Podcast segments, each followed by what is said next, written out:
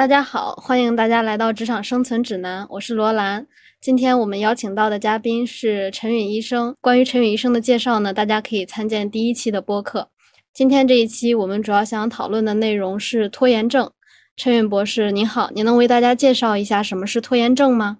好的，罗兰，非常感谢有机会再次加入你的播客哈。这个拖延症啊，它的一个心理学上的定义是一种行为模式，这种行为模式呢。在短期之内啊，是存在一定益处的。比如说，可以帮我们去处理一些让我们感到比较难过、比较痛苦的一些情绪和想法。同时啊，这个行为模式如果从长期来看的话，它在很多情况下是会存在对我们自身一点损害的。就是说，它这样一种行为模式是短期有益，长期往往会对我们。造成损害，比如说哈，我们如果有一篇论文，它有一个这个截稿日期，这个论文啊，可能因为某些原因，我们一直拖着不写，也不是说咱们就忘记了，对不对？但是每一次当我们想起来需要去做这个论文的时候呢，我们总能用一些理由来搪塞我们自己，然后最后的结果可能是在截稿前的前几天通宵达旦的熬夜去把这个论文给赶完，弄得我们自己非常辛苦，同时呢，论文的质量啊。是受到一些影响。拖延症它产生的原因呢，它有几种心理学的解释哈。第一种呢，可能是我们对自己的能力不够自信，还有一种现象叫做 imposter syndrome，翻译成中文叫做冒名顶替综合症，就是总觉得自己可能配不上自己的工作啊，给予我们的一些期待，觉得我们可能无法很好的去完成我们工作上的任务。那当我们被这样的一种不自信给笼罩的时候呢？那我们在短期的一种行为可能就是逃避，我们可能会把这个工作放在一边。如果我不去做它，那我可能就没有必要去在当下直接的面对这样一种焦虑。这种短期的行为它是有益处的，它可以减少我们在当下的一些压力或者焦虑。但是如果从长期来看的话，如果这种压力慢慢的积累，然后我们越来越觉得无法去完成这个任务。那可能反而会导致心理健康的一些影响，同时呢，也会对我们这个任务的质量产生一些负面的影响。第二点啊，就是说，很多时候啊，咱们会告诉自己说，我希望可以做得很完美，除非我能做到很完美，否则开始这项任务是没有意义的。我希望等待那个完美的时机去完成这个任务。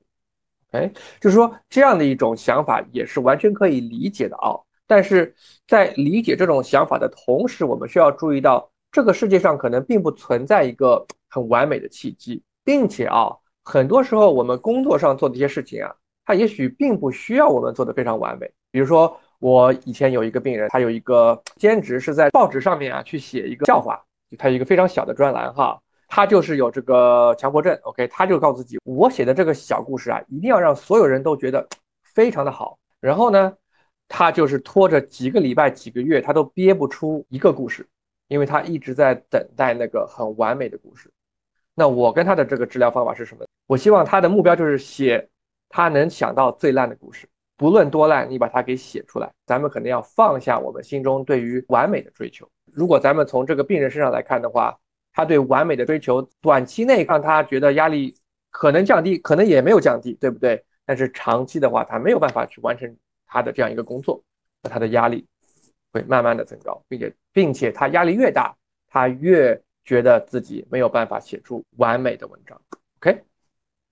第三点啊，可能是我们对于这个任务存在一点恐惧，这个跟第一点不自信是有区别的啊。他不自信是觉得自己不够好，而第三点恐惧是对这件任务的结果的一种恐惧。如果我这个任务做得不好，我会被严厉的批评。那如果说咱们被这样一种恐惧的心理所笼罩，哈，咱们可能在短期会去逃避，在长期的话，可能反而会更加影响我们做任务的质量，让我们害怕的这样一种结果更有可能的去发生。第四点呢，就是说，哎呀，对于任务觉得没有意义，感到非常无聊。比如说，我们一直被上级去 要求做同样的比较 tedious 的任务，我们已经做得很好了，但是。老是去做同样的任务就很很无聊，没有动力，没有这种新鲜感。那在感到无聊的这样的一种心态的影响下呢，很多时候咱们可能会很自然的啊，在短期之内去找一些让我们感到更加有趣的工作，在短期这样做可能是对我们有一定帮助的。同时，如果长期来看，如果说我们去做这些太有趣的工作，它只是一个调剂，可以帮助我们回来去把这些无聊但必要的工作给完成的话，这并不是一个问题。问题是，如果我们完完全全的把这样的一个让我们感到无聊的工作放在一边，把所有的精力都放在有趣但是可能并不是真正我们工作需要的做的任务上的话，那可能在长期还是会对我们它造成一些损害。最后一点啊，可能就是环境方面的一些干扰，比如说抖音啊、B 站啊等等的。咱们现在有各种各样的方法去分散我们的注意力吧，或者说生活中的很多压力，比如说房贷啊、车贷啊、家庭关系啊、朋友关系啊，所他们都会增加我们分散注意力的概率。但是如果我们没有办法把自己带回到任务上的话，那它同样的会对我们的长期的价值实现啊，或者工作的完成产生一些影响。嗯，谢谢陈云博士的介绍。我们对于拖延症，嗯，它的产生的原因有了更多的了解。那么，我想问一下，我们应该在生活当中如何识别拖延症呢？比方说，我见到有的人他是很焦虑的在拖延，但也有的人他就是嘴上说着要做，但其实可能真的就是不关心这件事情了。就是说，拖延这个行为本身啊，它有的时候并不是说完全是有损害的行为。拖延，它有的时候它是一种计策。如果说拖延，但是我们心态摆得非常好，在某些情况下，它是一个非常好的一个对策。那什么时候说这个拖拖延症是一个需要改变和治疗的这样的一种情况？比如说，第一点，我们长期被无法达到预期的工作结果的焦虑所困扰，这个跟我们刚刚说的情况是完全不一样的。可能知道自己需要去做这样一件事情，但是你没有办法做到，整个人被焦虑所填满。不断的反复思考，说我如果完成不了怎么办？如果上级不满意怎么办？那这样的一种焦虑和恐惧啊，它很多时候会会成为我们开始工作的一种障碍，这就成为一种死结。因为解决这种焦虑最直接的方法就是把我们拖延的这个工作去完成。所以说，拖延症在很多时候它会不断的去维持他自己。第二点啊，当你发现啊，有些时候你开始把无法完成任务的原因和责任强加于他人身上的时候，那这可能也是一个咱们开始被拖延症所困扰的一种信号。因为我们人啊，总是希望可以解释事情的发生。当我们自己没有办法去面对我们所承担的一个责任的时候，那我们就可能会把这样一个怒气放到别人身上啊，这都是别人的错，对吧？虽然他还是可以理解的，但是他是一个不健康的一种状态啊。因为首先，当我们把自身的责任推卸给别人，那我们就更加难以去做出改变。第三点啊，就是说你会发现你很忙，但都没有忙在点上。只要不是我们需要做，我们都愿意做，对吧？就像我女儿一样，只要不学习，其他全都可以，对吧？我们这所谓做的事情啊，可以是行为上的，它也可以是思维上的。也比如说，我们花很多时间去计划我们要怎么完成这个工作，或者去思考一些其他跟我们生活相关但并不是当下最重要的这样一些点上面。有的时候我们会自我安慰说：“你看，我今天去了超市，我呃做了这个，做了那个，一天过得非常充实。”但是如果我们扪心自问的话啊，我们这种充实的行为，它的另外一个目的。可能是去逃避，对我们可能更加重要，但我们又没有准备好去做的工作上的事情。第四点呢，过度的在一个工作上追求完美。心理学上它有句话叫做“追求完美啊，是恐惧穿了一件马甲”。嗯，OK，那我们在恐惧什么呢？很多时候呢，咱们在恐惧失败，恐惧自己不是自己认为的自己，以及恐惧如果我们去做了这样一件工作上的事情。别人可能会发现我们没有那么厉害。那在这样一种恐惧的支配下，咱们就会等待，对不对？只要我们不做，那也许我就依然可以维持我在自己心中或者在别人眼里的完美。这是一种在短期内自我安慰的一种行为。那在长期，我们拖得越久，反而让我们无法实现自己的一些潜力。然后最后一点啊，就是说与他人进行没有意义的，我们可能会说，哎呀，这个谁谁谁。好像他也没有开始做嘛，这样的一种比较，again，它是可以理解的。但是首先一点是我们并不知道别人的生活的的每一分每秒每一秒的细节。第二点就是说，比别人的行为跟我们其实没有任何关系。我们如何处理工作是我们的事。所以说很多时候啊，咱们要学会去去反思，我们和别人比较，真的是对我们有帮助的行为呢，还是为自己去找一个借口或者理由，可以让我们在短期之内去逃避我们需要做的事情？那最后呢，我就想说一些拖延症的一些影响。那我们可能会有非常多的负面情绪的积累啊，比如说对自我的厌恶、抑郁、焦虑，它等等的这样的一种负面情绪，对对于方方面面都产生一些影响。对，拖延症确实是有的时候对我们的生活影响很大。从您的工作经验出发的话，我们应该如何解决拖延症这个问题呢？这个问题是可以是非常复杂的，可能很难在呃一两分钟之内去把这个解决方法给完全的说清。同时呢，他每个人的情况他也是有区别的，所以咱们可能要对对症下药。在寻找这个治疗方法之前啊，咱们要先了解拖延症它问题的一个症结，有两点啊，第一个是情绪的管理。第二个是执行的功能。我们先说情绪管理，好不好？就是人啊，我们往往是可以从错误中学习。比如说，我这上学迟到了，然后被批评了，然后我第二天可能就不迟到了哈。但是很有意思的，就是这个拖延症的人啊，他似乎很难从他们的拖延症相关的不良后果中学习以及改正。那在心理学上的理解啊，就是说我们人啊，有的时候是可能。对于一些情绪，特别是让我们感到不舒服的一些情绪的处理方式是有区别的。拖延症的人群呢，他很多时候非常在乎在短期之内对于让我们不适的情绪的缓解，而往往会忽略或者说没有办法很好的去处理、去面对、去承担在短期之内的一些痛苦，以达到在长期的一些解脱和解压。嗯，OK。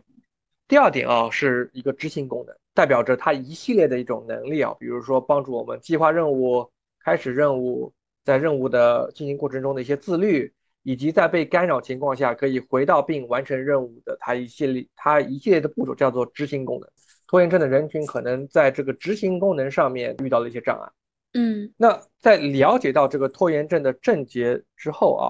第一点呢，如果从情绪上来说的话，咱们要学会啊如何处理好。我们自己和情绪之间的关系，哈，比如说有无聊、焦虑、有恐惧、有怨恨、有愤怒这样一些情绪啊，它都是 让我们感到非常不舒服的，对不对？它有的时候会非常强烈。那一个方法就是说，罗兰，咱们可以试着把自己的内心啊当成一个戏院，我们体验到这些情绪啊，就像这个戏台上的演员一样。而我们自己呢，是台下的观众。这些演员的演出啊，非常生动。他们的目的啊，就是鼓动我们观众上台和他们在一起去演出。比如说，当我们想到一件工作很无聊的时候，那那这个无聊的情绪啊，它的目的就是让我们走上舞台和他一起演绎出什么都不做的戏吧。或者说，当我们感到非常恐惧的时候，那这个恐惧这个情绪就希望我们去逃避，因为就是这就是他的工作。虽然说去和这些情绪在一起去演出是可以理解的，但是就像我们刚刚说到，我们过多的去进行这样一些演出，对于我们的生活可能是没有帮助的。那我们要做些什么呢？我们可能要学习到，如果你希望去改变拖延症的话，那可能就是要逐渐帮助自己学会，当你的情绪在台上做这些演出的时候。我们可以继续坐在观众席上，而不是立马就跑到台上说：“哎呦，我我要赶快逃跑，对不对？”我们可以学会继续坐在观众席上，去看着这些台上情绪的表演，同时继续去进行和我们自己价值相关的一些行为。如果说去完成这个任务，它是和你的价值相关的，那即便说我们的大脑里面有各种各样的情绪和思绪，在演着一出出的戏码。那咱们要做的就是说，看到这些戏码，同时去完成和我们价值相关的任务。嗯，如果咱们用用接纳和承诺治疗法的术语来说的话，就是慢慢的学会接纳我们的情绪和感受，无论是让我们感到舒服的还是不舒服的。嗯，同时学会控制自身行为，而不是让我们的行为被我们的情绪所主导。那我们学习驾驭我们情绪的一些方法有有什么呢？可能就是说，尝试着在我们被负面情绪围绕的情况下，去开始完成对我们比较重要的一些工作，这是一个非常非常有力度的一个过程啊。因为如果咱们可以慢慢的去做这样一件事情的话，我们可以学习到，即便我有这样的一些情绪和想法，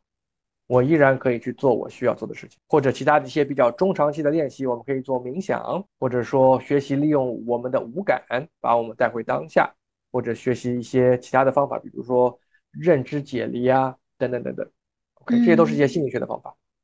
那第二点啊，就是谈到我们这个执行功能，对不对？那我们也可能要学习一些方法去加强我们的执行功能啊，比如说制定一个实际的可以完成的计划。同时，咱们要注意啊，在这个制定计划的过程中，咱们不要让这个制定计划的过程成为拖延症的一个部分，给自己先去完成这个计划，而不是花一天或者一个礼拜去计划希望去完成的工作，因为这样的一个行为本身，它就变成了一个拖延症的一个行为。或者说呢，咱们可以从一件非常小的事情开始做起。一个比喻就是说，咱们开车的时候最烧油的是什么？是起步的阶段，对不对？咱们要想到一个方法。可以把这个过程给开始，一旦说咱们开始了之后，那可能之后要维持或者哪怕要慢慢的加速，这样的一个过程就会轻松很多。还有一点呢，就是说减少一些干扰，对不对？因为现在的可以干扰咱们的事情太多了，比如说咱们可以把手机放到另外一个房间，刻意的去图书馆去工作，及时的发现我们的一些情绪或者我们的一些思绪对我们的影响。并且，当我们开始发现我们自己在走神或者想无关的事情的时候，可以及时的停止哈，去加强咱们的这个执行功能。最后一点啊，我希望可以分享的有一个非常重要的和执行功能相关的心理学概念啊，就是我们要尝试找到自身的一个价值。所谓价值啊，在我看来，就是它就是我们每天起床的原因，就是我们为什么去过我们的生活。OK。一般来说啊，如果说我们被拖延症所烦恼，那就意味着我们拖延的事情对于我们自身来说是存在一定价值的。如果说拖着但是无所谓，那可能这样一件事情对你是没有什么价值的，嗯，对吧？那这就是另外一个话题了。如果说咱们在拖延着一些让我们感到有价值的工作，那我们可能需要去找到一些方法去提醒我们自己。我们想要的是什么？这个价值可能是和工作本身相关的，可能和工作本身不相关。它可能更多体现在一些收入啊，或者生活质量啊。如果说这个工作对于我们是存在一定价值的，我们要能够找到一些方法和这个价值产生一些连接。那一旦说我们可以找到我们去做这个工作的一个原因，那这对我们克服拖延症也会有很大的帮助。嗯，谢谢陈允博士的介绍，我相信会对一些受拖延症困扰的朋友有很大的帮助。嗯，后面如果听众朋友们还有什么问题，也可以在我们的播客下方留言。那么今天我们主要的内容就是这些，非常感谢罗兰博士的邀请。嗯，好，那么我们下期再见。